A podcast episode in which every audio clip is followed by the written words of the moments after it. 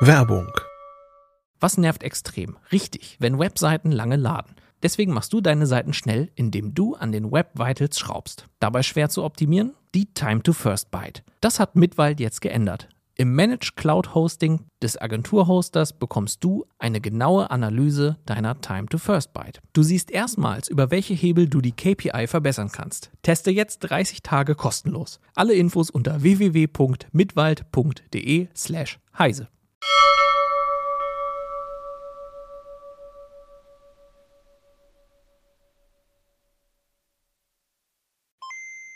Heute in CT Uplink sprechen wir über die Renaissance der mobilen Spielkonsolen. Wir haben das neue Steam Deck dabei, außerdem ganz ungewöhnliche Handhelds, Retro-Spiele auf dem Raspi und etwas ganz Besonderes für Fans des Gameboys und anderer Retro-Konsolen. Bis gleich.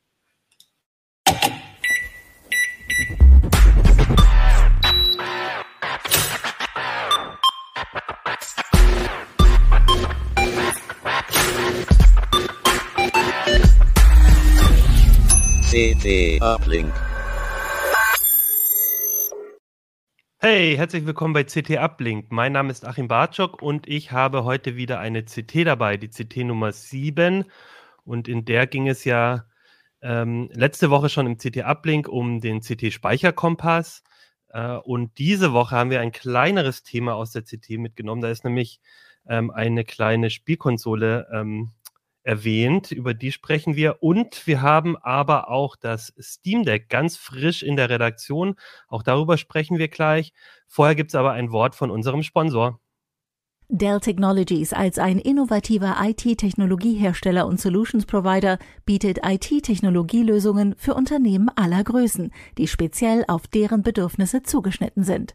Dell Technologies Expertinnen empfehlen Unternehmen Dell Latitude Laptops und 2 in 1 Systeme. Sie gehören zu den sichersten Business-PCs von Dell Technologies mit eingebauten intelligenten Funktionen. Besuchen Sie uns online unter dell.de slash kmu-beratung. Ja, hallo bei CT Uplink. Ähm, wir haben heute ähm, das Thema Spielkonsolen, mobile Spielkonsolen. Äh, wir hatten uns äh, im Heft, gab es einen Artikel zu, dem, zu der Analog Pocket, einer ganz besonderen Retro-Konsole. Darüber sprechen wir gleich. Außerdem gibt es jetzt gerade in der Redaktion ganz relativ frisch angekommen das Steam Deck.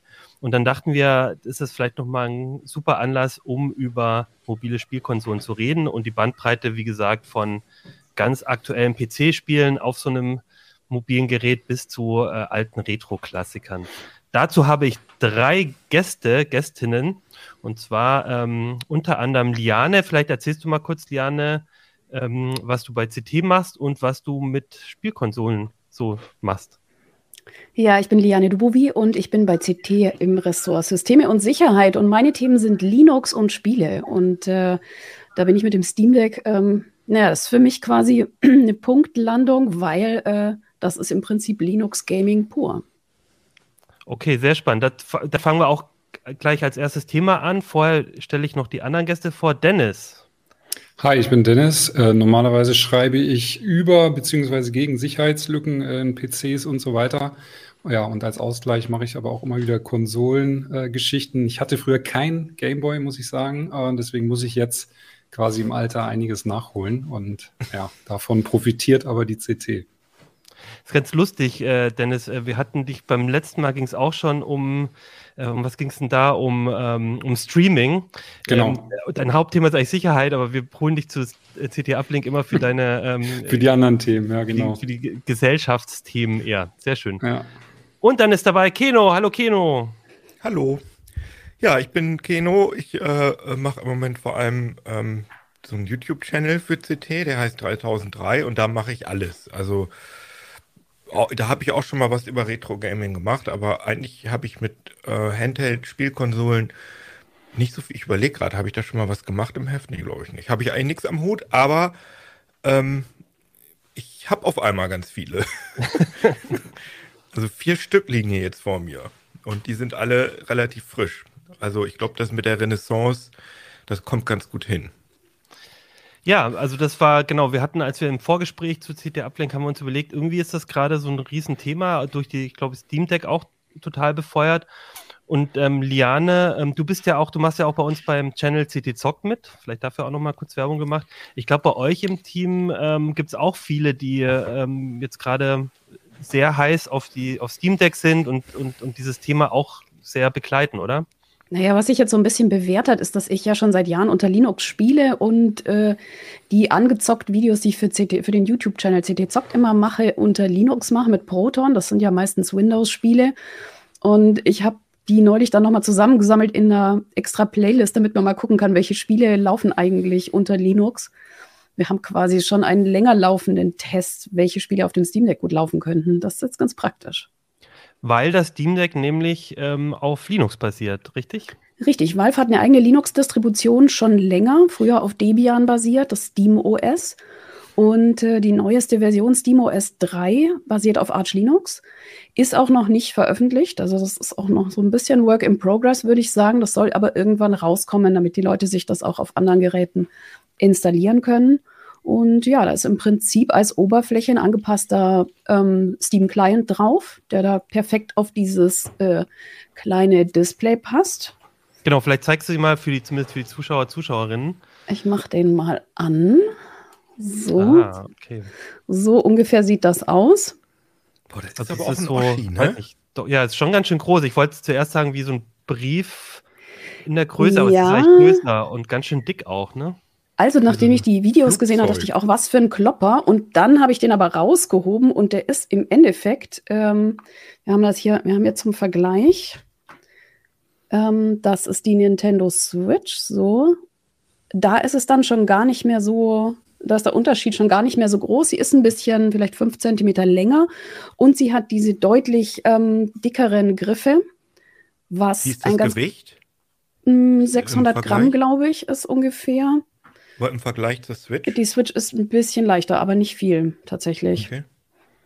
Also vielleicht kann man auch sagen, wie so, ein, wie so ein Tablet, aber sehr schmal, quer und dann hat man einfach an beiden Seiten so Knubbel, wo man die, das ganz gut greifen kann, das Gerät. Ja. Genau, und diese Knubbel, äh, die machen das Ganze zwar ein bisschen bulkiger, das ist für mich persönlich aber einer der großen Pluspunkte von diesem Gerät. Also ich habe die letzten Monate mit der Switch gespielt, um mich so ein bisschen darauf vorzubereiten, um einen Vergleich zu haben. Ich hatte nämlich selber noch nie eine. Und ähm, ich finde sie kacke, sage ich gleich mal so. Mir okay. schlafen immer die Hände ein. Das ist immer, weil ich die so, weil ich die hier unten so festklemme muss. Und dann muss ich diese Dinger, so diese Nupsis so. Also das ist, und das Steam Deck liegt einfach richtig, also ich kann das hier so richtig in die Hand nehmen, so. Und ich glaube, mit größeren Händen kommt man an diese oberen Tasten noch ein bisschen leichter dran. Das geht bei mir aber auch. Und ähm, ja, wie zeige ich jetzt die Bedienung? Vielleicht mal andersrum. Und ich habe hier noch diese, diese Trackpads, mit denen ich äh, wie ein Mausersatz oder ich kann aber auch drücken zum Beispiel. Ähm, ich habe ein D-Pad, hier dieses Steuerkreuz, halt, andere Seite, hier dieses Steuerkreuz, die vier Tasten, das kennt man ja, die zwei Analogsticks. Hier oben die Schultertasten, Lautstärke. Es gibt einen einzigen äh, USB-C-Anschluss ähm, ein Audio-Klinkenanschluss für den Kopfhörer und äh, hinten gibt es noch vier Schultertasten, die man frei belegen kann. Was ganz praktisch ist, gerade mit so Spielen, die nicht für das Steam Deck gemacht sind, wo einem irgendwie so eine Taste fehlt. Also ich habe zum Beispiel mein Leib- und Magenspiel Seven Days mal ins, äh, probiert. Da drückt man, ich spiele das nur am PC, da braucht man ganz viele Tasten, um Dinge schnell zu tun. Und weil ich die Tasten nicht schnell genug gefunden habe, habe ich halt einfach dann hinten die Tasten so belegt, dass ich bestimmte Dinge einfach zack gleich zur Hand habe. Das, ähm, ja, mal zur Bedienung. Die Elemente selber von der Hardware her, mir gefällt sehr, sehr gut. Ich spiele gelegentlich sowas wie Adventures mit dem Xbox-Controller. Ähm, die Analog-Sticks gefallen mir beim Steam Deck deutlich besser. Ich kann damit sehr viel langsamer und präziser steuern als mit meinem Xbox-Controller. Über die Switch brauchen wir nicht reden. Also diese Nupsis, das ist also vergleichsweise.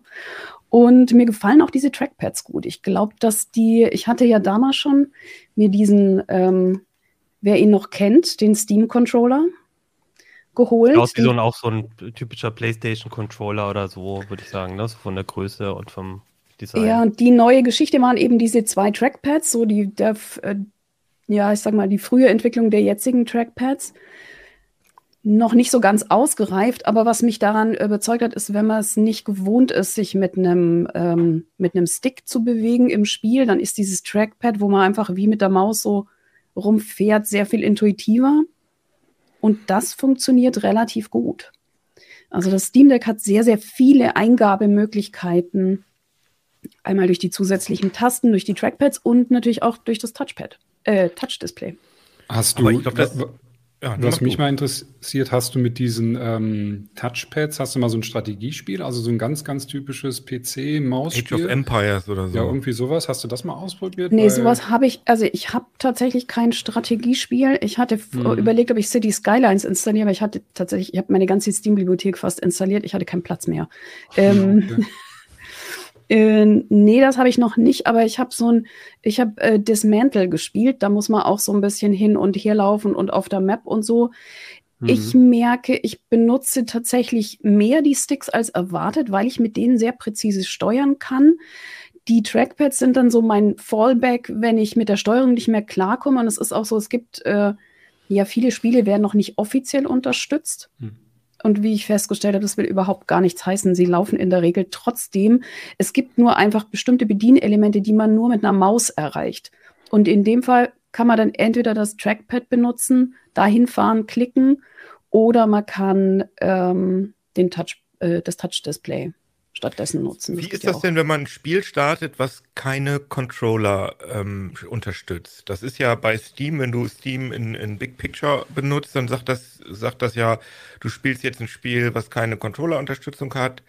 Äh, wir versuchen das jetzt mal irgendwie und das funktioniert dann meistens nicht so richtig gut. Sind dann nur bei dem, bei dem Steam Deck sind dann, ist dann nur dieses mausartige Touchpad belegt oder wie funktioniert das da? Also das müsst ihr mir jetzt quer durch alle Spiele testen. Es gibt ein Standard-Layout für den Steam-Controller, das wird geladen, wenn ein Spiel geladen wird, was kein eigenes hat von den Entwicklern. Ah. Mhm. Ähm, da wird dann am Anfang so ein kleines ein Bild eingeblendet, welche Elemente äh, da benutzt werden. Also ich habe gesehen, bei einigen ist es normalerweise immer die Sticks leuchten. Da, man, man, sieht einmal dieses Controller-Layout und dann leuchten die Sticks und die, die Schultertasten zum Beispiel. Bei manchen Spielen mhm. leuchtet dann, aber da sieht man schon, man muss mehr wie mit einer Maus, da leuchtet dann das Trackpad. Das sind dann die Elemente, mit denen man gleich ins Spiel gehen kann. Und wenn das nicht funktioniert, kann man immer noch mal rausgehen und gucken, ob es für das entsprechende Spiel ein Community Layout gibt. Also viele Spiele haben ja eine Fanbase, wo die Leute sich einfach schon einen Controller Layout gemacht haben, im Idealfall vielleicht sogar für den Steam Controller, weiß ich nicht, wie gut die dann funktionieren.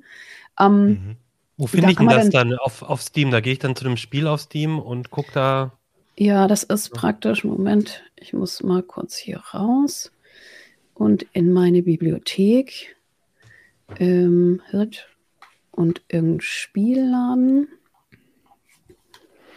Ich kann jetzt natürlich gleich nicht mehr. Ach, du kannst es auf, der, auf dem Steam Deck quasi die Community. Genau, hier, ich habe das jetzt mal markiert. Ähm, hier dieses, dieses kleine Symbol. Da mhm. ist äh, so ein kleiner Controller, über den erreiche ich die verfügbaren ähm, Layouts.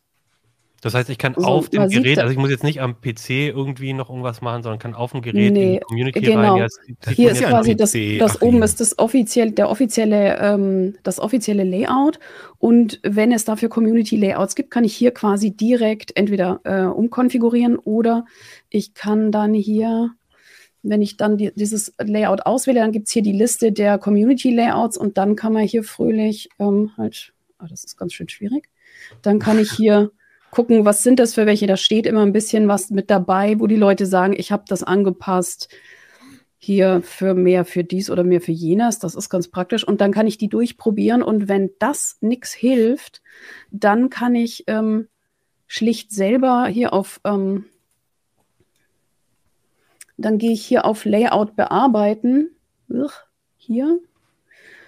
Und dann kann ich jede einzelne Taste des Steam Decks ähm, selber belegen. Und kann sagen, ich will das eine auf der hinteren Taste und das auf der vorderen Taste und A und B und X. Ich kann jede einzelne quasi belegen. Das ist halt nur Arbeit, aber im Prinzip kann ich jedes Spiel, kann ich für jedes Spiel selber ein Controller-Layout in akzeptabler Zeit zusammen äh, stokeln, wenn ich so eine Vorstellung schon habe, was das ich kann damit theoretisch auch jeder machen. Also der, jeder, der ein Steam Deck hat, kann für ein Spiel sowas. Das ist ja eigentlich ganz Richtig. cool, dass es so offen und ist. Und man ne? kann sie dann auch hochladen mhm. und quasi der Community zur Verfügung stellen, wenn man das genau. möchte. Deswegen cool. denke ich, da ist für viele Spiele, wo es jetzt noch nicht so toll ist, in Kürze sicherlich, ähm, wenn die Community entsprechend ist, ähm, auch passende Layouts gibt. Ich würde noch mal gern zu den noch mal einen Schritt zurück zu den Spielen. Also du hast schon gesagt, im Prinzip ähm, sollten darauf alle Spiele laufen, die, auf, die es auf Steam gibt, die für Linux mit Linux kompatibel sind. Das heißt, da haben die Entwickler ihre Spiele entsprechend angepasst. Wie finde ich die denn? Also äh, ich, ich vermute, auf, wenn ich auf dem Steam Deck dann im, im Shop bin, dann zeigt er mir oder in der Bibliothek zeigt er mir eh nur die Spiele an, die damit auch funktionieren. Oder wie kann ich mir das vorstellen? Also die, ähm, die Steam-Bibliothek sieht hier ein bisschen anders aus. Man kann es jetzt leider schlecht lesen, glaube ich. Moment. Hier das, was jetzt hier oben markiert ist, ähm, hier, das sind die Spiele aus meiner Bibliothek, die für Steam ähm, optimiert sind. Dann habe ich alle Spiele, alle installierten Spiele und äh, kann quasi querbeet ähm, gucken. Das gleiche gibt es im Store auch. Also einfach eine Liste der Spiele, die schon verifiziert sind.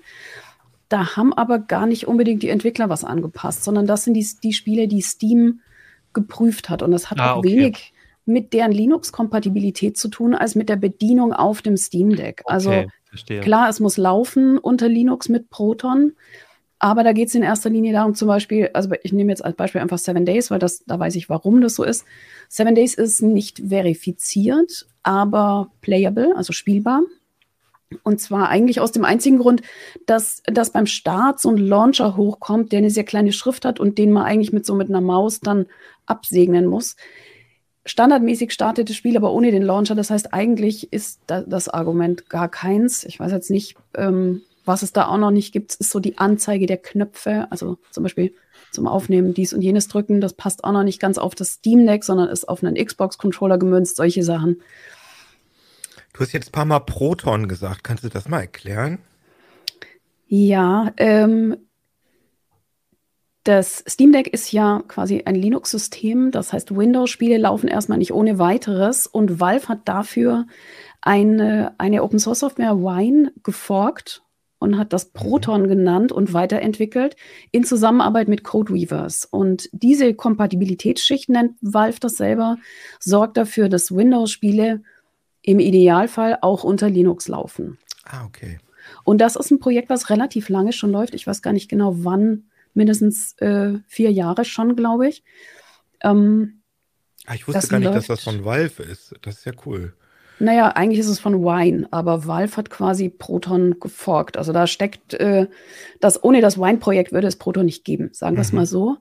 Ähm, hier steckt aber noch sehr viel mehr offene Software drin. Also es gibt hier zum Beispiel auch so, eine, so ein Leistungs-Overlay äh, namens Mango Hut. Das wird man hier nirgendwo finden. Also das heißt hier immer anders. Ähm, das ist so eine kleine, im Endeffekt eine, eine FPS-Anzeige. Zeigt auch noch ein bisschen mehr. Mhm. Dazu müsste ich jetzt wahrscheinlich. Zeigt einfach ein so ein bisschen an, wie gut das Spiel, wie ruckelfrei das Spiel läuft. Wie viele Prozessoren gerade in Arbeit sind, wie viele Frames das Spiel gerade liefert, wie lang die voraussichtliche Akkulaufzeit ist. Das Ganze gibt es in vier verschiedenen Stufen und man kann es natürlich auch ausmachen.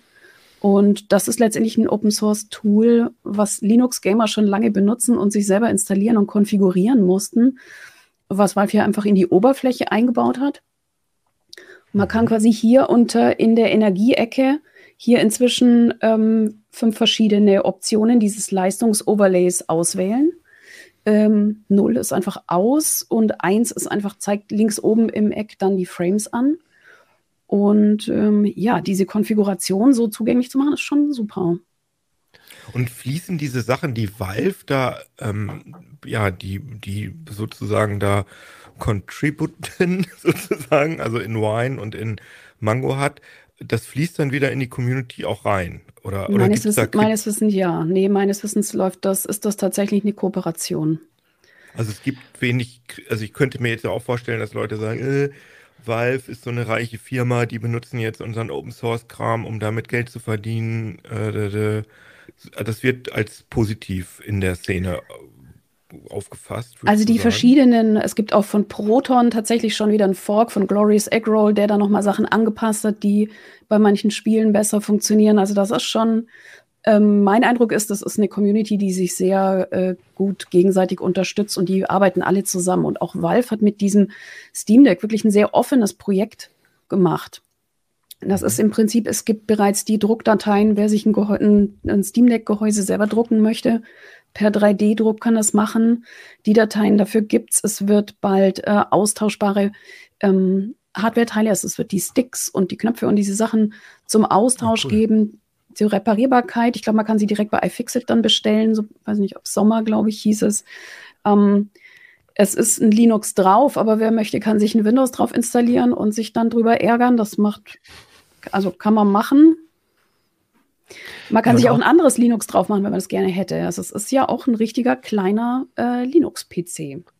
Das, es klang ja auch vorhin so ein bisschen so, als äh, du das erzählt hast mit dem äh, OS, dass ähm, durchaus die Idee auch ist, dass sich vielleicht Leute eine eigene Spielkonsole mit dem Betriebssystem vielleicht irgendwann mal bauen können. Habe ich das richtig verstanden? Also, das kann man machen und viele Leute überlegen das. Ich glaube nicht, dass das sinnvoll ist. Okay. Also du glaubst Weil, schon, dass es jetzt nicht nur so ein Machbarkeitsstudie, irgendwie dieses Ding und dann sollen die anderen was machen, sondern es ist schon gedacht als, das ist jetzt mal unsere Spielkonsole, mit der wir auch irgendwie du, also durchaus ich was erreichen spiele, wollen. Ich spiele ja schon lang auf Steam unter Linux und ich sehe für mich kein Vorteil, SteamOS zu benutzen. Diese Linux-Distribution ist relativ unfertig. Die hat keine deutschen Sprachpakete zum Beispiel. Ähm, die funktioniert insgesamt ein bisschen anders. Die ist relativ zugenagelt. Was Einsteigern entgegenkommt, jetzt für mich eher kein Argument ist, die Software kommt ausschließlich als Flatpak aufs System, was auch für Einsteiger und für so ein, ich sag mal, wartungsfreies System ein großer Vorteil ist, aber jetzt für mich keine Vorteile bietet. Ähm, die Steam, die Steam Deck Oberfläche ist aufs Steam Deck optimiert. Also ich habe es heute mal an Fernseher angesteckt. Das sieht auch auf dem Fernseher gut aus, aber ja, es gab ja schon immer auch die äh, Big Picture Oberfläche für den, wenn jemand am großen Monitor sich zurücklehnen will. Ich sehe keinen großen Vorteil. Also ähm, kann ich das dann auf dem Steam Deck steuern, wenn ich das an Fernseher anschließe? Also das Steam Deck ja. als Controller benutzen und dann bleibt das Steam Deck das Display aus oder wie funktioniert das dann? Also ich habe es angesteckt, das Display bleibt dann aus. Ähm, du kannst es dann natürlich am Steam Deck ähm, steuern, hast aber dann natürlich das USB-Dock da dranhängen mit dem immer sehr sperrigen HDMI-Kabel. Das so. geht. Du kannst aber auch ähm, einen Xbox-Controller zum Beispiel per Bluetooth ähm, verbinden oder ein Maus und Tastatur und dann damit die Oberfläche steuern. Das funktioniert recht gut. Mhm, okay. Und, und äh, sag mal, da laufen ja auch durchaus ziemlich aktuelle Spiele drauf. Also ich habe irgendwo gesehen, Elden Ring und sowas, The Witcher. Ähm, da, da, ist schon ordentliche Hardware auch drin. Also das, das ist jetzt, also finde ich schon beeindruckend, dass auf so einem Gerät solche, solche Spiele laufen. Also ist das, da ist schon eine richtige gute Hardware drin, ja? Ja, vor allem zu diesem Preis. Also ein, ähm, Valve hat in Zusammenarbeit mit AMD eine Custom APU sage ich jetzt mal, was kostet entwickelt. Oder was ist der Preis? Äh, 400, glaube ich, die kleinste Variante mit 64 Gigabyte. Was war das? NVMe-Speicher. Die zwei größeren Varianten haben eine SSD drin. Ich müsste es mir gerade raussuchen und kosten 550 und 680, glaube ich.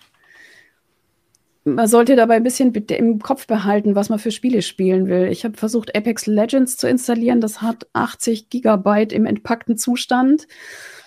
Da waren aber schon viele andere Spiele drauf, hat einfach nicht mehr drauf gepasst. Ich musste dann erst Sachen runterschieben und dafür ist aber zum Glück ein SD-Kartenslot, Micro-SD-Kartenslot drin. Und man kann im Prinzip da seine Spiele drauf installieren und jeweils die Karte reinstecken mit ah, den oh Spielen. Gott, aber Micro-SD ist ja ultra lahm. Also das, das würde mich mal interessieren, wie das so performt. Also was ich festgestellt habe, keine großen Unterschiede. Also ich habe Spiele mhm. davon problemlos starten können. Ähm, ich sehe, weil ich jetzt merke, ich habe bisher nur positive Sachen hervorgehoben. Ich sehe den, den Negativpunkt des Steam Decks eher noch in der im Anschließen an externe Hardware. Also das Ding so als Handheld für PC-Gaming einfach mitnehmen, super. Fantastisches Gerät, ich bin begeistert.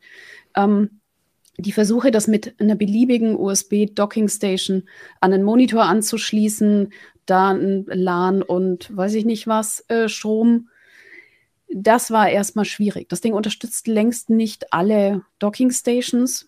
Ähm, ich habe hier eine gefunden, die wird auch von Codeweavers empfohlen, die ist von DocTech. Steht dann auch in CT9 im Test nochmal drin.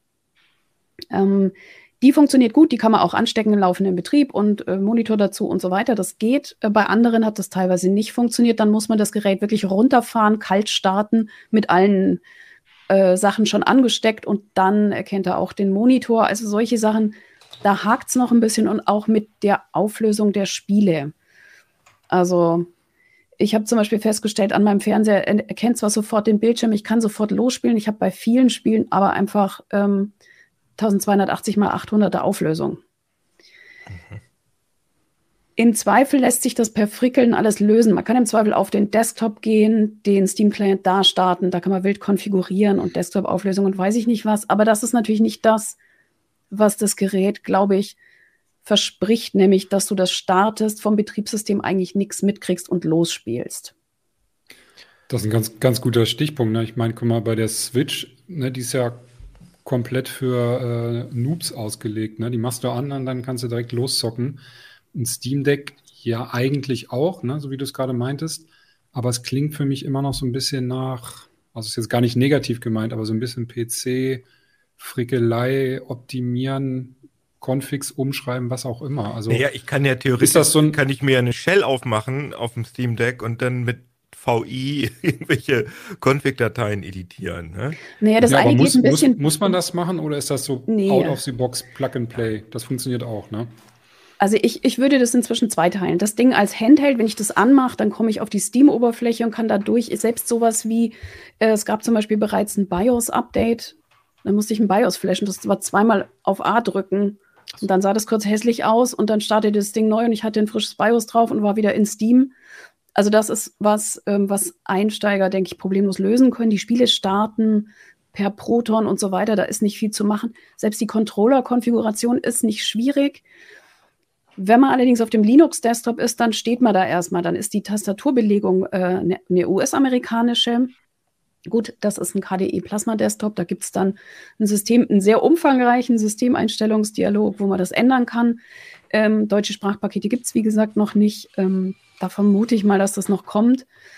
Es gibt eine Software, um äh, beliebige Pakete von, weiß ich nicht, OBS Studio über LibreOffice, ähm, GIMP, was man möchte, nachzuinstallieren. Kdenlive übrigens auch.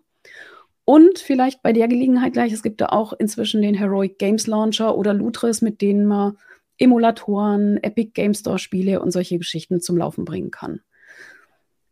Und man kann diese Anwendungen teilweise auch in Steam einbinden. Also es gibt da diesen Punkt Steam Fremd heißt es, glaube ich. Da wird einem direkt angeboten, einen Chrome-Browser zu installieren, damit man damit surfen kann. Also der Teil geht noch auf dem Steam in dieser Oberfläche. Aber wer sich auf das Linux begibt, der muss halt einfach ähm, wissen, was er tut. Also das ist ungefähr. Ich hatte ja noch mal, ich, ich, hatte dich dann, ich hatte dich in meiner eigenen Frage noch mal unterbrochen mit dem Preis. Ähm, noch mal ganz kurz zurück zur Hardware. Also da ist durchaus sehr potente Hardware drin, habe ich verstanden, weil ich meine, da laufen ja richtig gute Spiele auch drauf. Ähm, wie wirkt sich das dann aus auf äh, also Laufzeit? Ähm, ich habe gesehen, das Ding hat auch einen Lüfter. Also wird das dann sehr laut? Das sind ja so Sachen, die sind bei Spielkonsolen eher, ähm, geht es ja auch darum, dass man möglichst lange Laufzeiten hat, dass das Ding nicht so laut wird. Wie sieht es denn da aus? Das sind zwei Punkte, da kann das Steam Deck noch nicht punkten. Also die, das Ding hat einen Lüfter, einen deutlich hörbaren Lüfter, der auch richtig hochdreht bei Spielen. Ähm, es wird nicht heiß tatsächlich. Also die Griffe sind weit weg von dem, also der einzige Punkt, wo es ein bisschen, wo es warm wird, ist äh, hier oben im Laufe eines Spiels. Da kommt man aber einfach auch mit den Händen gar nicht ran. Ja, ich zeig's nochmal. Also hier diese, diese Ecke wird irgendwann warm.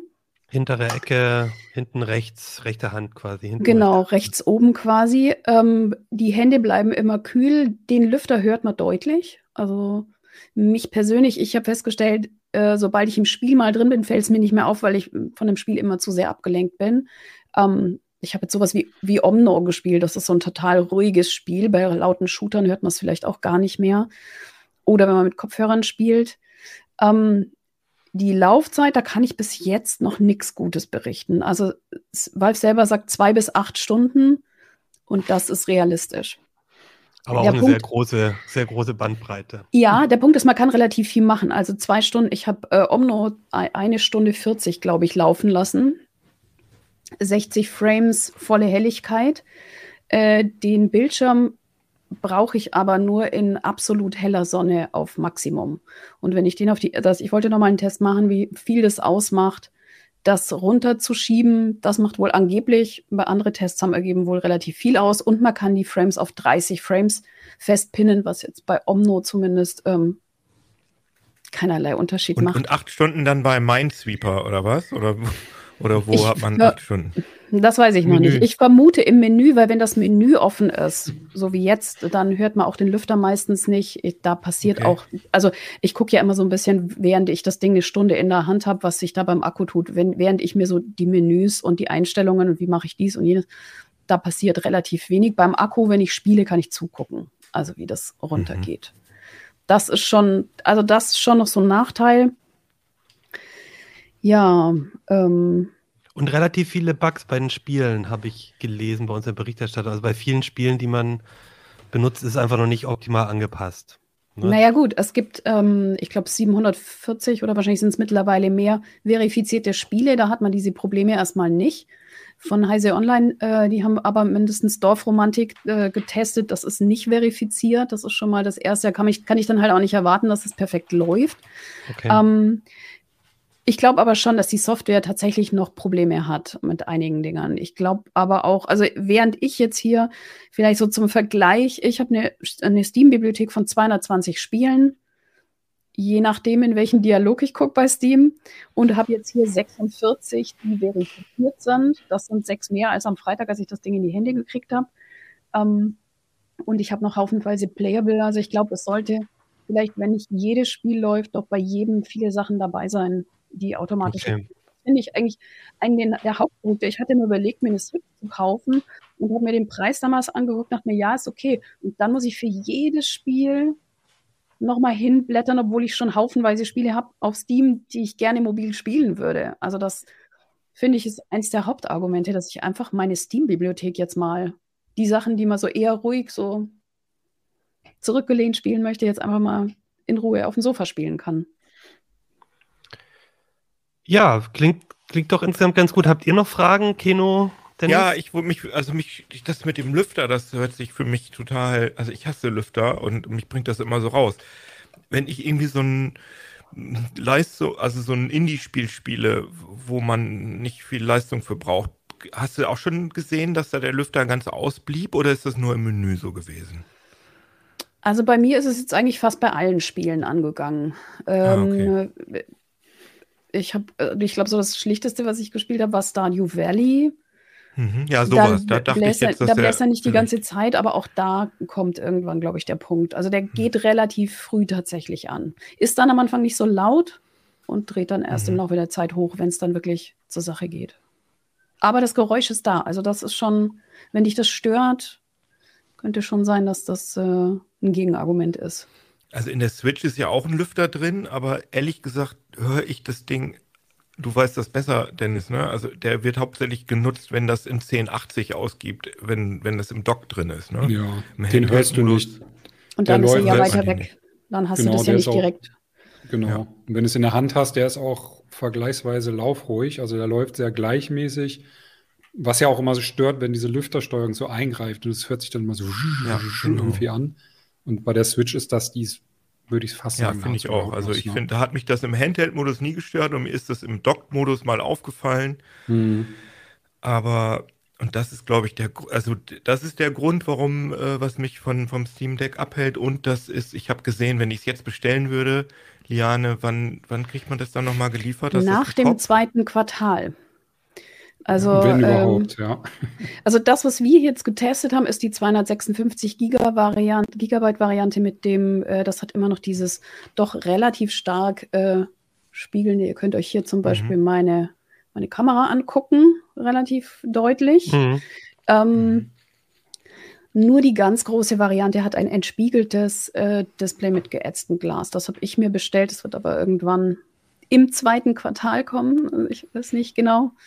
Ähm, ja, und ich denke immer bei so Hardware-Sachen, wenn die erst ein halbes Jahr nach der Bestellung kommen, dann habe ich immer Angst, dass wenn das dann ankommt, dass es dann schon wieder ein neues gibt, mhm. weil gerade bei so bei so Spielehardware, das hat ja immer so eine Halbwertzeit von einem Jahr oder so. Also also ich glaube, in diesem Fall braucht man sich keine Sorgen machen. Einmal, weil die Hardware wirklich gut ist. Ähm, hier hakt es wirklich an Software und da habe ich großes Vertrauen zu Valve, dass sie das per Updates beheben werden. Und das andere ist ähm, die Chipknappheit. Das heißt, im Moment ist ja, so, okay. also die meisten Hersteller kriegen solche Sachen, glaube ich, einfach im Moment schlecht her. Also da wird nicht viel nachkommen und die werden auch nicht äh, jetzt alle Nase lang neue Sachen auf den Markt werfen, wenn endlich da mal der Vertrieb klappt. Also ähm, ja, ich glaube, im Moment ist vielleicht ein ganz guter, ein guter Moment, um sich sowas zu kaufen. Und für Leute, die jetzt vielleicht kein High-End-Gaming-PC brauchen, weil sind wir mal ehrlich, mit dem Gaming-PC, den ich hier stehen habe, und der ist schon zwei Jahre alt, kann das Ding trotzdem nicht mithalten. Äh, auch wenn ich alle Spiele drauf spielen kann. Prinzipiell, also ich kann zum Beispiel Seven Days spiele ich bei 50 bis 60 Frames oder so in höchsten Aufstellungen, äh, höchsten Einstellungen. Äh, hier spiele ich in mittleren Einstellungen bei 30 bis 35 Frames. Spielen kann ich es trotzdem. Aber für manche Leute reicht das vielleicht. Ähm, und sie haben damit halt gleich einen PC, den sie auch für Mail surfen, was sie sonst so damit machen, Texte schreiben. Ja, also es ist, du, ähm, dass das Leute so benutzen würden? Also das würde also mich auch ja tatsächlich interessieren, wie gut das funktioniert, das Steam Deck dafür. Ja, äh, ich würde dir raten, noch ein bisschen zu warten. Also ich werde noch einen Artikel dazu machen, wie man so die wichtigsten Programme darauf einrichtet. Das geht. Das geht sicherlich. Ähm, aber sowas wie, dass man dann keine deutsche Sprache hat, das ist halt einfach ärgerlich. Das kannst du ja auch nicht mal eben selber nachrüsten. Würde ich zumindest nicht machen. Und ähm, was sicherlich auch ein Vorteil ist, im Moment sieht eine Docking Station so aus, ähm, wenn Valve sein Steam äh, die Docking Station für das Steam Deck rausbringt, dann wird es so ein Gerät sein, wo man das reinsteckt. Hinten gehen die Anschlüsse raus und dann steht es da ordentlich. Also das ist, glaube ich, dann noch mal eher so eine PC-Alternative, als mhm. wenn ich das jetzt hier irgendwo so hinlege. Okay, ich habe so einen 10 Euro Plastikständer, da kann ich so draufstellen. Das geht natürlich auch. Aber, aber für Leute, die, die so eine Switch haben und einen Gaming-PC und ich habe auch noch eine PS5, also ich sehe für mich nicht, was also die, so, sagen wir mal, die High-End-Spiele sozusagen, so die Cutting-Edge-Sachen, sowas wie wenn ich Elden Ring spielen wollen würde, würde ich das auf der PS5 spielen oder auf meinem PC. Das will ich dann auch, dass das halt geil aussieht und nicht mit äh, niedrigsten Details. Und wenn ich so Indie-Spiele spielen will, dann würde ich das auf der Switch machen, weil dann ist es ja eh egal. Das, also so, so Spiele wie, mir fällt jetzt gerade, äh, fällt gerade spontan nichts ein, aber es gibt ja, oder sagen wir mal sowas wie ähm, äh, Death, äh, Dead Cells oder so, so ein Indie-Spiel. Das läuft ja auf allen Plattformen gleich mit 60 FPS und das läuft auf der Switch auch gut. Und auf der Switch habe ich natürlich die tollen Exklusivtitel von Nintendo, die es woanders nicht gibt. Irgendwie Breath of the Wild aber, oder so. Ja. Aber Kino, aber Kino, ich finde, das ist halt ein Argument, was, was Liane, was für mich auch ganz groß schon zählt, ist, ich, also ich als PC-Spieler habe halt auf, ne? hab in der Steam-Bibliothek halt, also ja. ich habe ich hab gerade geguckt, 94 Spiele. Und da sind halt auch so ein paar Sachen dabei, wo ich glaube, die spiele ich eh lieber unterwegs auf einem kleinen Display. Also das ist ja, für mich das Argument, dass ich nicht bei Nintendo irgendwie nochmal irgendwie pro Spiel, weiß nicht, was kosten bei Nintendo, kostet ja auch 40, 50 Euro so ja, Spiel. Ja. Muss ja, die Indies noch mal nicht, aber klar, da hast du recht, das stimmt. Das ist wirklich ein gutes Argument, dass, dass man, ich gucke gerade mal, wie viele Spiele ich in meiner Steam-Bibliothek habe. Oha, ich glaube, es ist tatsächlich was für Leute, die schon eine gut gefütterte Steam-Bibliothek haben. Und dann ist halt die Frage, ich meine, für mich, ich habe mir dieses Ding ohne mit der Wimper zu zucken im, im November vorbestellt, äh, die teuerste mhm. Variante. Ich weiß, ich werde es lieben, aber äh, das wird mein PC-Gaming nicht ersetzen. Es gibt Spiele, die spiele ich am PC mit Maus und Tastatur. Und ja. das also wird das nicht ändern. Aber es gibt halt auch welche, die will ich da eigentlich, wenn ich dann acht Stunden am Rechner gesessen bin, ich mit meinem Rücken auf dem Sofa liegen und äh, mich einmal durch Omno hüpfen oder so. Und da reicht mir dann ein Steam Deck. Wie, wie ist denn das eigentlich, wenn du jetzt auf dem PC quasi, du spielst das gleiche Game, machst dann Pause, ne, wie du gerade meintest, ruhst dich auf dem Bett aus, wird der Spielstand dann synchronisiert? Also wenn ich auf dem Steam Deck quasi, kann ich dann nahtlos an dem gleichen Punkt weiter zocken? Prinzipiell ja. Okay, also vorausgesetzt cool. natürlich, das Spiel unterstützt die Steam Cloud. Seven Days zum Beispiel ah, ja. hat noch nie okay. Cloud-Unterstützung gehabt. Äh, bei Omno geht das schon. Ähm, das heißt, wenn es hier einmal gespeichert ist, dann kann ich am PC an der gleichen Stelle wieder weiterspielen. Und was natürlich cool. auch geht, ist dieses mhm. mitten im Spiel einfach ausdrücken und später wieder anmachen und genau im Spiel schon sein und weiterspielen. Also das, was man will, wenn man in der Bahn spielt oder im Zug oder so und schnell aufhören cool. muss. Das ja. funktioniert auch. 529 Spiele habe ich. wow. Steam. Aber das liegt, glaube ich, daran, ja, das liegt aber daran, weil ich eine Zeit ganz viel VR äh, getestet habe und mir die Entwickler alle ihre, ihre Spiele zugeschickt haben, sozusagen. Das wäre auch noch eine Frage. VR geht wahrscheinlich nicht mit dem Steam. Nee. Also eigentlich, ich meine, Valve hat ja sogar ein Headset, ein eigenes. Ja, aber das Läuft ist das? einfach, also man kann, es gab, glaube ich, jemand, der das zum Laufen gebracht hat. Man kann das prinzipiell äh, betreiben, aber der, äh, der Rechner bringt dafür nicht die nötige Leistung mit. Du brauchst für VR einen richtig potenten Gaming-PC. So, mhm. das ist nicht das, was ein Steam Deck leisten kann. Also alle VR-Spiele sind auch als nicht unterstützt gekennzeichnet. Ja, ich würde mal an der Stelle. Welche, die sehr wenig. Aber klar, aber ja, okay, aber interessant. Wir wollen ich bin ja noch. Sicher, ich habe irgendwas Wichtiges vergessen, aber keine Ahnung. Wir, wir müssen ja noch über die, ähm, über die Alternativen und äh, Retro-Konsolen auch äh, sprechen oder wollen zumindest. Aber wir hören ja auch nicht auf mit der Berichterstattung, Liane. Du schreibst für CT einen Artikel, der kommt in einem der, einem der nächsten Ausgaben und ich vermute, das ist jetzt nur meine Vermutung, dass auch in den kommenden Ausgaben jetzt immer mal wieder auch zu dem Thema was drin sein wird. Du begleitest das Thema ähm, Proton, Linux-Spiele ja auch eh schon sehr viel in CT und ich würde einfach sagen, alles weitere und was dir vielleicht noch sonst wo aufgefallen ist, das schreib einfach in CT und dann bekommst die Leute auch mit. Wenn also wenn das Thema mir das mal ausleiht, dann kommt es in 3003 auf YouTube auch nochmal extra. also wer sich für das Thema interessiert, wir hatten im letzten Jahr, äh, habe ich in CT Artikel zu Proton gemacht, zum Heroic mhm. Games Launcher, zu all diesen Möglichkeiten unter Linux. Windows-Spiele zum Laufen zu bringen. Und das werde ich halt auch alles für Steam Deck nochmal aktualisieren. Das kommt dann in nächster Zeit. Und wenn ihr noch Spiele-Inspirationen braucht, die dann auch auf dem Steam Deck laufen, dann schaut am besten regelmäßig CT Zockt, unseren Kanal auf YouTube und auf Twitch, ne? Nee, Twitch nicht mehr. Wir machen im ah, Moment Twitch, nur oh, noch Entschuldigung, YouTube. dann auch vor allem auf YouTube. Und äh, genau, ihr wisst, wo ihr es findet. Und Kino stellt jetzt seine Kamera neu, neu ein. Ich würde sagen, wir machen jetzt gleich weiter mit den Retro-Konsolen. Davor gibt es aber nochmal Werbung Dell Technologies als ein innovativer IT-Technologiehersteller und Solutions Provider bietet IT-Technologielösungen für Unternehmen aller Größen, die speziell auf deren Bedürfnisse zugeschnitten sind. Dell Technologies Expertinnen empfehlen Unternehmen Dell Latitude Laptops und 2 in 1 Systeme. Sie gehören zu den sichersten Business-PCs von Dell Technologies mit eingebauten intelligenten Funktionen. Rufen Sie uns an unter 0800 724 4869. So, ja, ich hatte ja schon versprochen, wir reden jetzt auch über etwas ungewöhnlichere Konsolen und eine davon, da warte ich schon die ganze Zeit auch drauf, die hat Dennis im Heft vorgestellt. Da hat, ein, hat, hat er mit einem Autoren von uns, Autor zusammengearbeitet und ich möchte die mal hier auch kurz einblenden, wenn ich das hinbekomme. Na, ich bin, kriege ich das hin? Oh ja. So, das ist dieses Teil hier für die Leute, die zuschauen. Für alle anderen, das sieht so ein bisschen aus wie so ein kleiner Gameboy, ein bisschen schlanker sogar noch und Wie so ein sehr, Gameboy sehr, aus dem Hipster-Café. Genau, der Gameboy aus dem Hipster-Café, viel, viel schicker, sehr schwarz, edel, keine Beschriftung ja, das drauf. Sieht super aus, das Ding. Das ja. Ding sieht total super aus, heißt Analog Pocket. Und ähm, Dennis, vielleicht kannst du mal ähm, erklären, was es damit auf sich hat. Ja, also normalerweise hat man es ja immer bei diesen äh, Handhelds, die aktuell so äh, sehr angesagt sind, dass die Spiele per Software emuliert werden. Ne? Das funktioniert meistens schon ziemlich gut. Ähm, bei dem ist es halt so, also An Analog ist halt ein Hersteller, der hat sich in der Retro-Szene zu Recht schon sehr, sehr guten Namen erarbeitet. Die machen eine Hardware-Emulation. Also da steckt ein, jetzt muss ich es gerade nochmal ablesen, ein Field. FPGA. Genau, ein FPGA, das ist Field Programmable Gate Array. Jetzt verhaspel ich mich total. Also ein FPGA.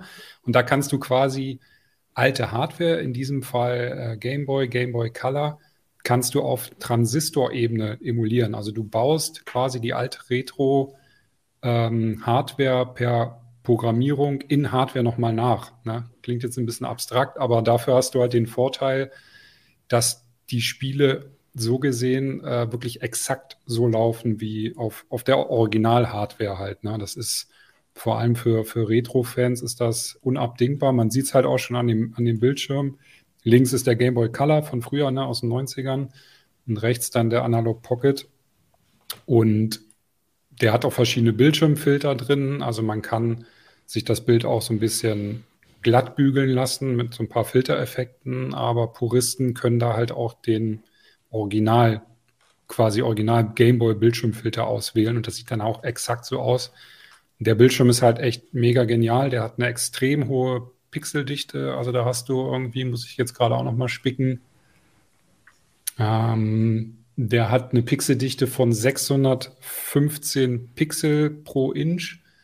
Und bei einem iPhone hast du zum Beispiel in Anführungsstrichen nur 460 Pixel pro Inch. Also das heißt, du hast halt wirklich ein Bild wie, selbst wenn du es dir direkt vor die Augen hältst, wirst du keine Pixel sehen. Das ist extrem sauber.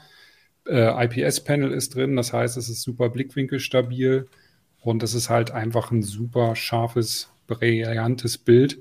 Problem ist, ich habe das Teil leider nicht hier, deswegen muss man es jetzt auch im Heft zeigen, weil ich glaube, der Analog Pocket ist fast noch begehrter als das Steam Deck. Das heißt, wenn du das Teil jetzt bestellst für 195 Euro, also dann kriegst du es erst nächstes Jahr. Also die haben jetzt angegeben, wer jetzt bestellt, kriegt es 2023 und das könnte vielleicht sogar noch, noch später werden. Und auf Ebay nutzen das natürlich auch ein paar Idioten aus und andere Idioten bezahlen auch die Preise. Ich habe da schon gesehen, beendete Auktion, da ging das Teil für 800 Tacken raus. Ne? Also.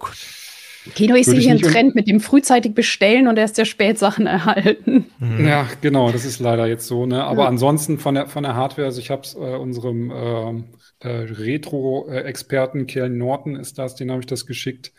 Ähm, und, äh, der kennt sich super gut aus in der Szene ähm, und der ist von dem Teil auch zu Recht komplett begeistert. Und du kannst halt auch, äh, was auch besonders ist, neben der Hardware-Emulation, du packst quasi echte Gameboy-Module dort rein. Mhm. Ne? Also vom normalen Gameboy, Gameboy Color, genau. Und Tetris. Das ja, genau, zum Beispiel Tetris. Und das sieht. Ach, ihm hält gerade ja, Tetris in die Kamera. Packst das Modul genau. rein, ne, stellst den Gameboy-Filter ein, dass du dieses monochrome Grün hast und ja, Zeitreise zurück halt. Ne? Das ist echt genial. Ja, und ähm, ich habe gesehen, also ich bin ja, ich habe jetzt zwar hier auch einen Gameboy, aber ich bin ja, eigentlich bin ich ja als Kind mit dem Lynx aufgewachsen. Und ich habe gesehen, es soll wohl auch einen Adapter für Lynx-Spiele geben. Da habe ich auch noch ein paar in der Krabbelkiste. Und ähm, aber den gibt es noch nicht. Aber das ist natürlich, äh, also zum einen natürlich sau cool, dass du diese Original-Module äh, benutzen kannst. Ähm, auch schon allein, weil es dieses ganze Legalitäts- Problem ja äh, quasi dann dadurch löst, was man ja bei den Emulatoren hat, wo man die Spiele dann irgendwo runterladen kann, aber vielleicht gar nicht darf.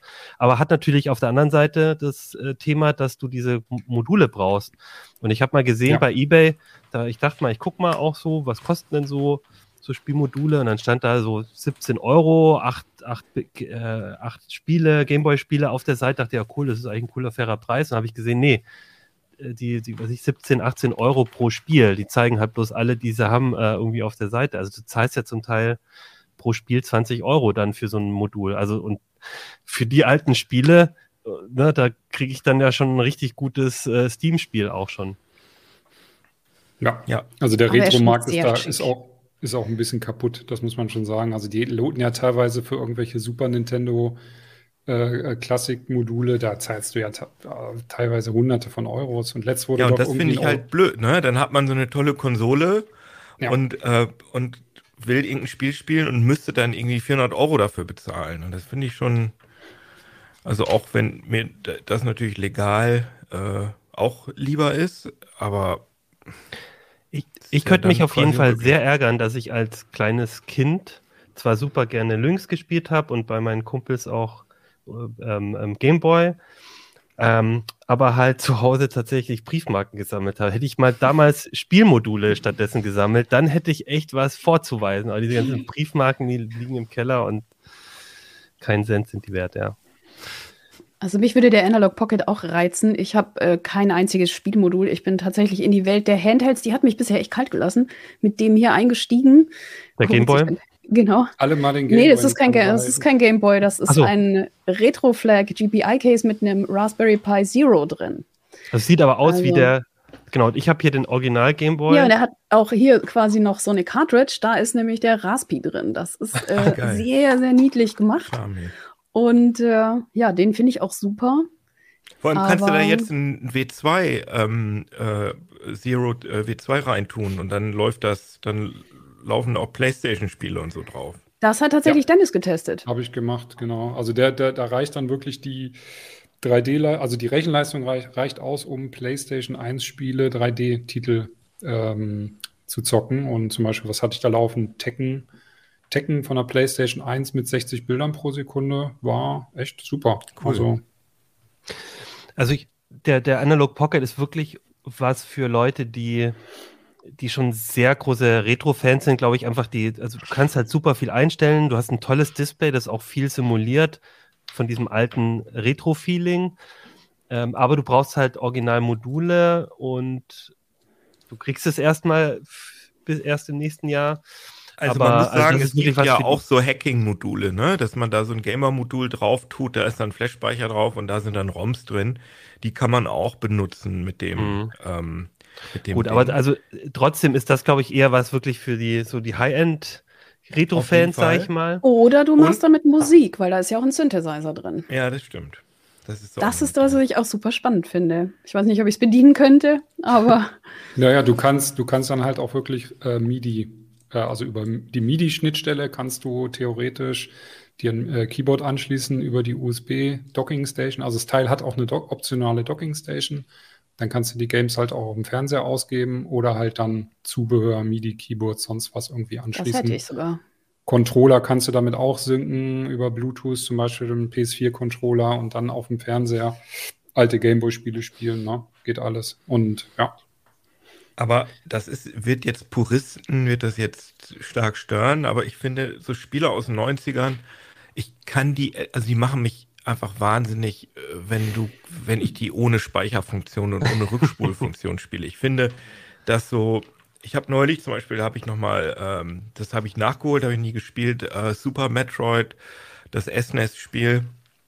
Ein fantastisches Spiel, aber wenn ich da keine Speicherfunktion gehabt hätte, hätte ich da keinen Bock drauf gehabt, weil es einfach so nervig ist, dieses ständige. Also, ich glaube, wie war das nochmal? Bei Super Metroid gab das hat sogar, glaube ich, eine Batterie im, im Modul drin, aber ich habe es, glaube ich, mit der Rückspulfunktion gespielt, was natürlich grenzwertig Cheating ist, dass du halt, wenn du irgendwie stirbst, kannst du einfach eine Tastenkombination drücken und dann und dann kannst du die Stelle nochmal machen.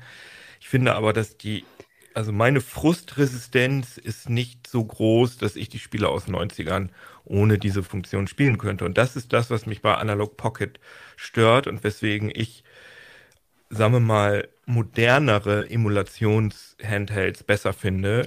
der macht aber, halt, der hat eine Quick, Quicksave-Funktion, ne? Der Analog Pocket. Ja, ich glaube, das ist aber nur, ähm, der friert halt einfach so ein, dass du den ausschalten kannst und dann da weiterspielen kannst. Aber ich glaube, du kannst keine Save States.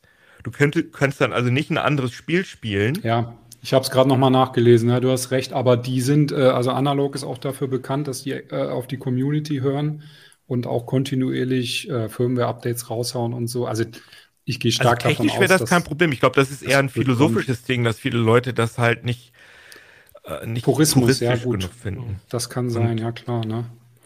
Aber was, was, was auch noch neu ist bei dem Analog Pocket, ist es das erste Mal äh, äh, bei einer Konsole von dem Hersteller, dass die quasi Teile des FPGAs geöffnet haben, sodass die Community da ran kann und halt auch mhm Mods entwickeln kann, was auch immer. Und da wird spätestens dann wird jemand so ein Safe-State-Option äh, irgendwie da einfügen.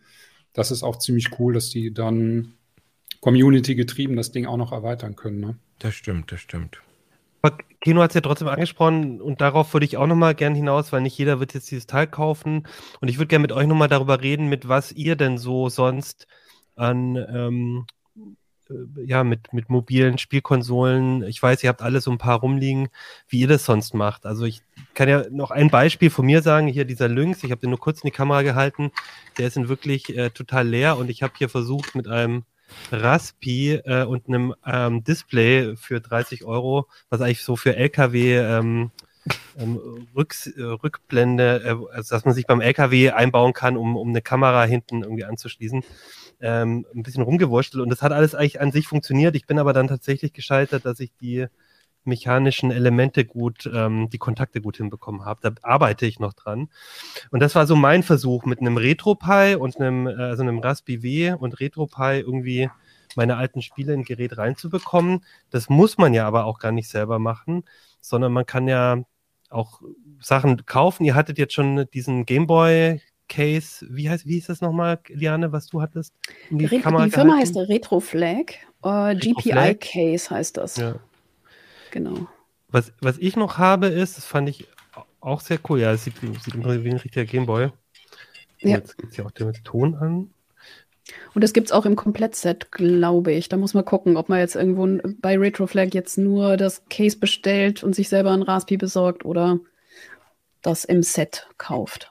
Raspis sind auch übrigens alle ausverkauft. Also wer jetzt noch ein Zero ja. 2 kriegt, das kannst du zurzeit echt mhm. knicken. Das ist echt bitter. Was ich noch ganz cool fand, das gab es auch mal im Heise-Shop, ist dieses Ding, das war der ein O-Droid Go mit einem ESP32 und da habe ich dann auch ähm, meine Atari Lynx-Spiele, hier sieht man das Scrapyard Dog, ähm, ähm, kann man darauf spielen und obwohl es so ein relativ lahmer, lahme Technik ist, hat es einigermaßen gut geklappt und ich habe sogar dieses Scrapyard Dog, was mein Kindheitstrauma so ein bisschen ist, weil ich das auf dem Lynx nie zu Ende spielen konnte, geschafft, endlich letzte Ferien. letzte Sommerferien allerdings, wie Kinos halt sagt, mit Abspeichern der Spielstände, sonst wäre ich durchgedreht. Das, ohne das möchte ich es jetzt eigentlich auch nicht mehr. Was sind denn sonst noch so? Ja? Vielleicht noch kurz als Ergänzung, was wir jetzt hier gar nicht äh, haben, das hat tatsächlich keiner von uns, sind so eher die High-End-Teile, so der Aya Neo, der mit Windows läuft, was jetzt so ein Steam Deck-Konkurrent auch wäre aber halt einfach dreimal so teuer ist. Also sehr, sehr viel teurer. Ja. Sowas haben wir jetzt gar nicht. Wir sind jetzt eher untere Preisklasse gerade. Aber Keno, ja, untere genau. Preisklasse, ist das nicht dein ja, Stichwort? So also du hast gerade gefragt, wo wir am liebsten Sachen aufspielen. Äh, also ich finde ähm, Super Nintendo, habe ich ja gerade schon gesagt, Super Metroid spiele ich am liebsten auf, dem, auf der Switch, also ganz legal natürlich weil ich finde, dass die, Emulat die SNES-Emulation ganz gut gelungen ist. Also das ist auch ganz schön. Man sieht so die Packung, obwohl ich bin jetzt gerade Mega Drive-Menü drin, aber egal, aber man sieht die, die Packung. Äh, Motive da und dann kannst du da drauf gehen und dann ähm, hast du auch Save States und du kannst rückspulen. Funktioniert alles gut. Die N64-Emulation, die es seit ein paar Monaten gibt, die ist so lala. Aber die ist überall so lala. Ähm, und dann habe ich noch ein, die Nintendo DS-Spiele, spiele ich auf mhm. einer, Org das finde ich, ist auch immer noch eine wunderschöne Konsole. Man sieht leider den tollen 3D-Effekt nicht. Nur wenn ich oben so ein bisschen, ich halte gerade diese 3DS in die Kamera und wenn ich die so ein bisschen, man sieht vielleicht an dem oberen Display, dass da immer so ein bisschen sich was bewegt. Das ist halt autostereoskopisch. Der scannt meine Augen und dann zeigt er mir ein räumliches Bild. Das finde ich, fand auch eine fantastische Konsole. Ähm, ja, und was aber mein gerade zur Zeit mein größtes Hobby ist, ist äh, auf so einer chinesischen Emulationsspielkonsole, hier auf der Nburnic ähm, 351 MP. Da habe ich äh, so, Alternat so eine alternative Firmware drauf und da kuratiere ich mir gerade so die schönsten Spiele zusammen. Boot ist gerade aus, bootet gerade. Und ähm, da finde ich, ja, da gibt es ganz viele tolle Sachen. Am, am meisten spiele ich im Moment, äh, habe ich schon mal ähm, in der, Uplink-Jahresfolge gesagt, die genau, ist auch gleich auf den Pico 8 spielen, diese Fantasiekonsole, die kosten. Vielleicht kannst du nochmal Pico 8 erklären, weil ich finde, das ist immer noch, fasziniert mich total. Also das ist quasi also, eine Emulation, die dann jetzt auch wie andere... Nee, das ist gar, ist gar keine Emulation, sondern Pico 8 ist eine Fantasie- Plattform, die ist eigentlich, die sozusagen so Zeit, also die ist modern, die ist erst ein paar Jahre alt, aber die simuliert sozusagen eine Konsole der 80er, 90er. Also du hast sehr, sehr begrenzte Hardware-Möglichkeiten, aber dadurch kannst du halt, ja, dadurch bist du in deiner Kreativität nicht so beschränkt, dass du dich die ganze Zeit um die Hardware kümmern musst. Und da gibt es eine riesengroße Community, die halt ähm, Spiele dafür baut. Für also die bauen die, einfach im Jahr 2020, 21, 22 Spiele, die aber so aussehen wie Spiele aus den 80ern. Richtig, die so aussehen wie, oder aus den 90ern, das läuft im Browser, das läuft kostenlos. Ähm, aber zum Beispiel das ja sehr bekannte Spiel Celeste, das äh, ist ja so ein, so, ein, so ein sehr schweres Jump'n'Run. Da ist also die, das Original ist ein Pico 8 Spiel gewesen. Und ähm, das läuft halt auch auf diesem, auf diesem Ding. Das lädt irgendwie ganz schön lange gerade, sehe ich. Warum dauert denn das so lange? Und äh, ja, dann kann man das darauf spielen und das ist, äh, ja, das ist sehr schön. Aber natürlich laufen auf diesem Ding auch echte Konsolen und ich finde da besonders interessant, sich Konsolen anzugucken, die es gar nicht hier im Westen geschafft haben. Also irgendwelche kuriosen japanischen Dinger, äh, PCFX zum Beispiel. Ich glaube, das ist die äh, PC 9801.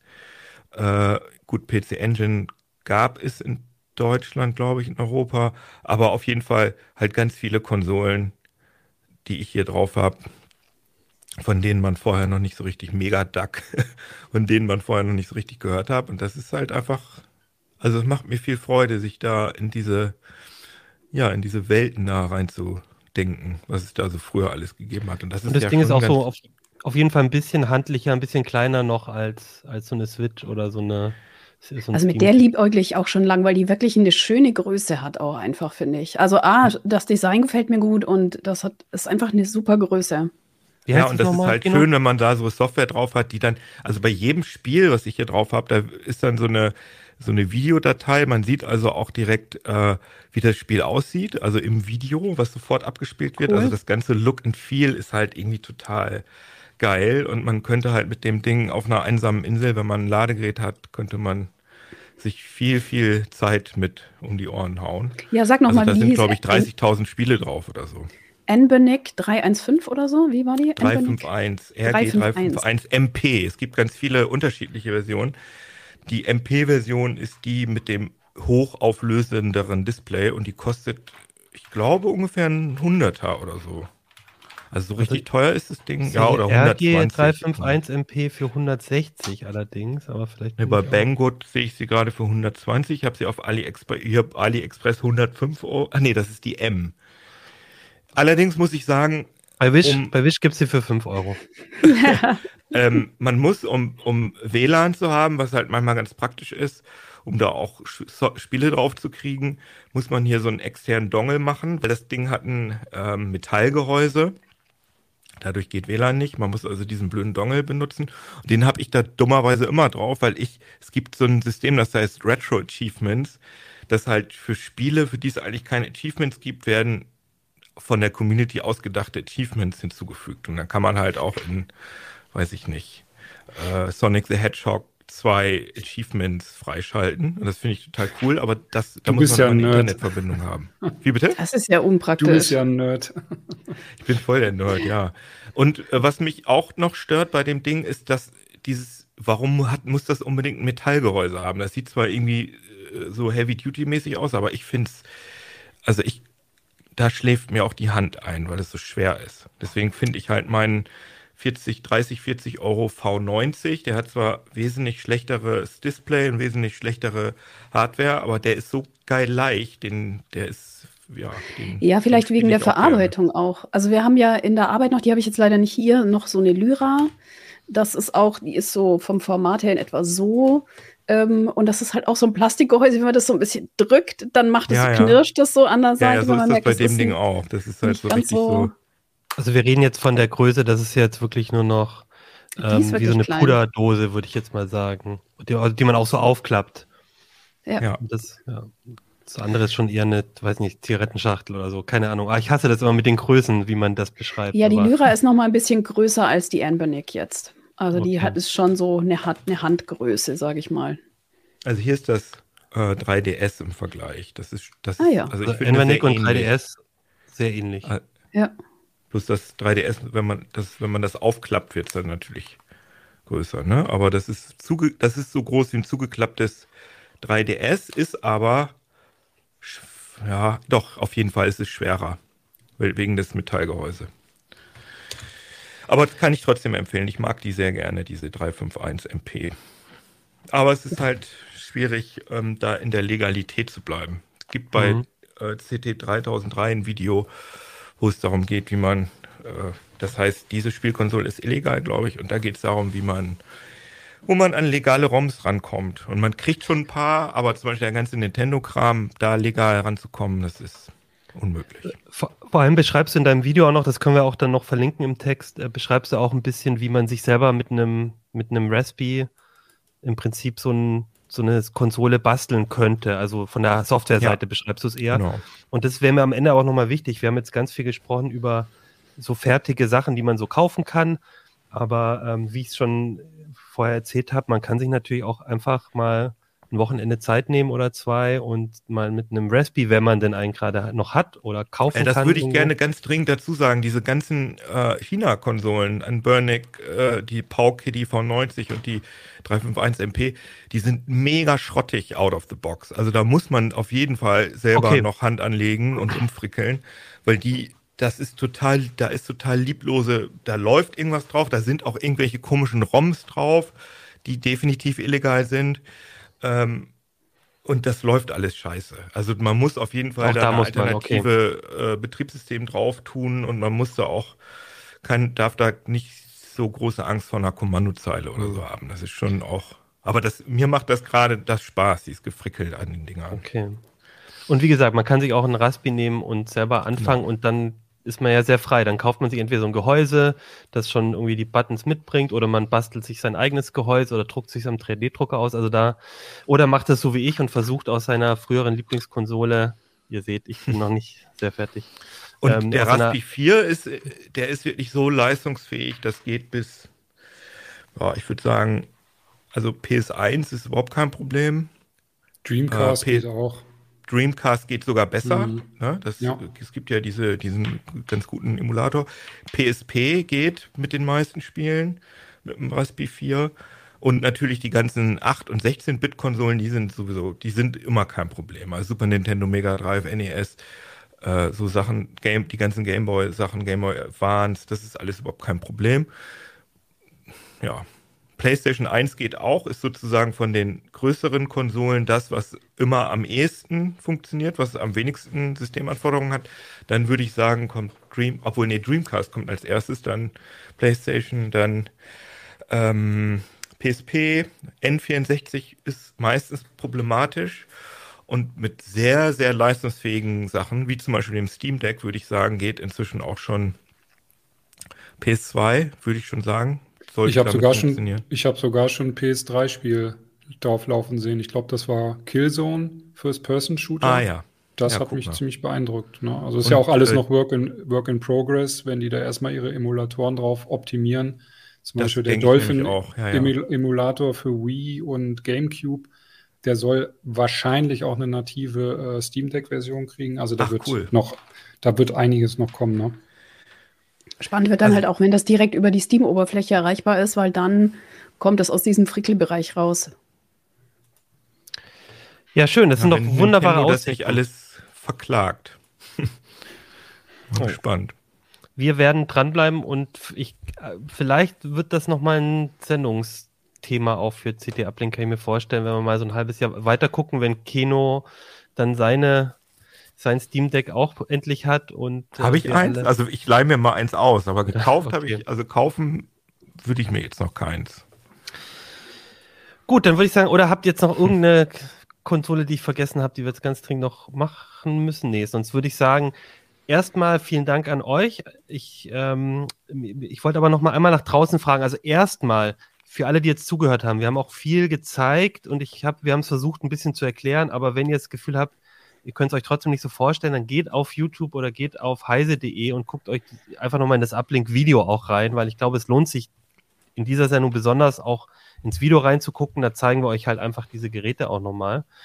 Und ansonsten würde mich einfach interessieren, wie macht ihr das da draußen? Äh, habt ihr eine Lieblingsspiele, mobile Spielekonsole? Habt ihr Lieblingsspiele? Seid ihr so wie ich als Kinder mit dem Lynx aufgewachsen statt dem Gameboy? Dann äh, Oder so wie ich ganz neu zum mobilen Spielen eigentlich dazugekommen.